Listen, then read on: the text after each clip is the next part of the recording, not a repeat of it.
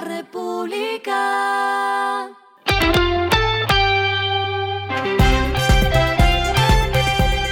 Al final de la jornada, esto es lo que debes saber sobre el comportamiento de los negocios, las finanzas y la economía. Las movidas de hoy fueron.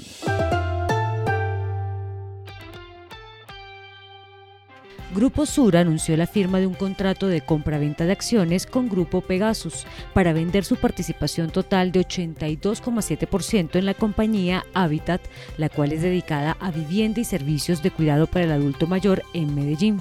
Los accionistas minoritarios de Habitat también suscribieron este contrato, con lo cual el Grupo Pegasus adquiere 100% de esta empresa. Esta desinversión se debe al interés del Grupo Sura de enfocar sus inversiones en servicios financieros en América Latina.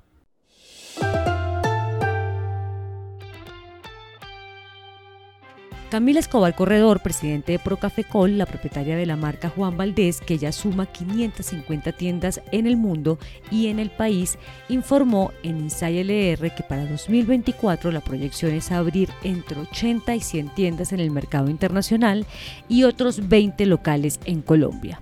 Destacó que el consumo de sus productos en diciembre crece entre 10 y 15%.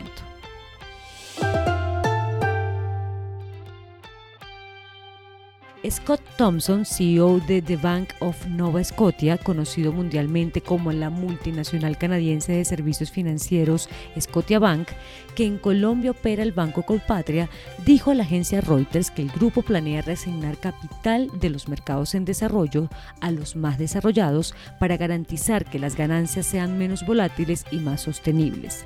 Según Reuters, Thompson mencionó que el banco podría salir de Centroamérica y Colombia, dos de sus negocios de bajo desempeño o revertir el negocio.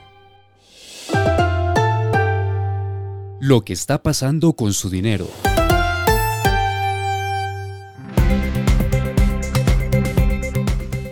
Los colombianos Felipe Tascón y Mario Márquez lanzaron la FinTech Platform, que desarrolló un nuevo modelo de financiamiento alternativo para que las empresas puedan elegir cómo financiarse y aumentar su liquidez para seguir operando. La herramienta busca brindar liquidez al negociar sus facturas por medio de esta plataforma todo en uno de capital de trabajo.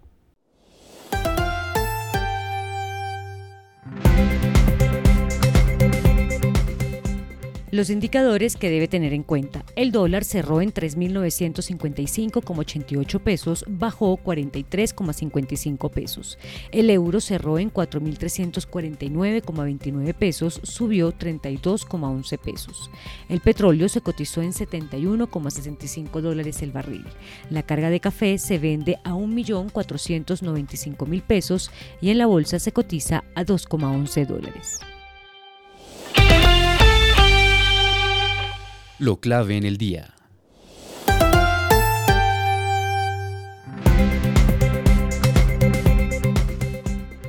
En la mañana de este jueves, el presidente Gustavo Petro reconfirmó las declaraciones del ministro de Hacienda Ricardo Bonilla respecto al cierre de la brecha en el precio de la gasolina.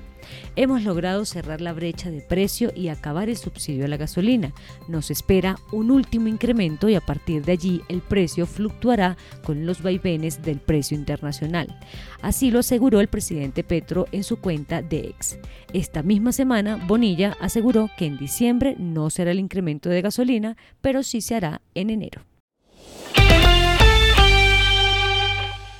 A esta hora en el mundo. En su reporte para la región de final de año, la Comisión Económica para América Latina y el Caribe, conocida como CEPAL, elevó su proyección de crecimiento del PIB del bloque a un 2,2% en 2023 respecto de su estimación de 1,7% emitida en septiembre de este año, gracias a una leve mejoría de los indicadores macroeconómicos y un descenso de las presiones presupuestarias, la CEPAL aumentó este índice. Y el respiro económico tiene que ver con este dato. La Enciclopedia Gastronómica Internacional Taste Atlas reveló las mejores gastronomías a nivel mundial, listado en el que la comida colombiana se encuentra en el puesto número 28 dentro de las 100 mejores cocinas del mundo en 2023. En esta ocasión se examinaron las puntuaciones de 271.819 platos y 115.660 productos gastronómicos.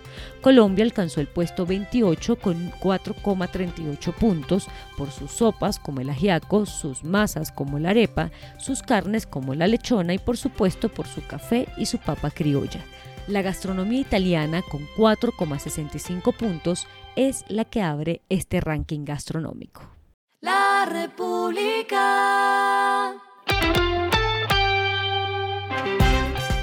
Y finalizamos con el editorial de mañana. Reemplazar el petróleo es una tarea muy seria. La Agencia Internacional de Energía recortó en 400.000 barriles su estimación de la demanda en 2023 y dice que el crecimiento de la demanda seguirá frenándose en el año nuevo.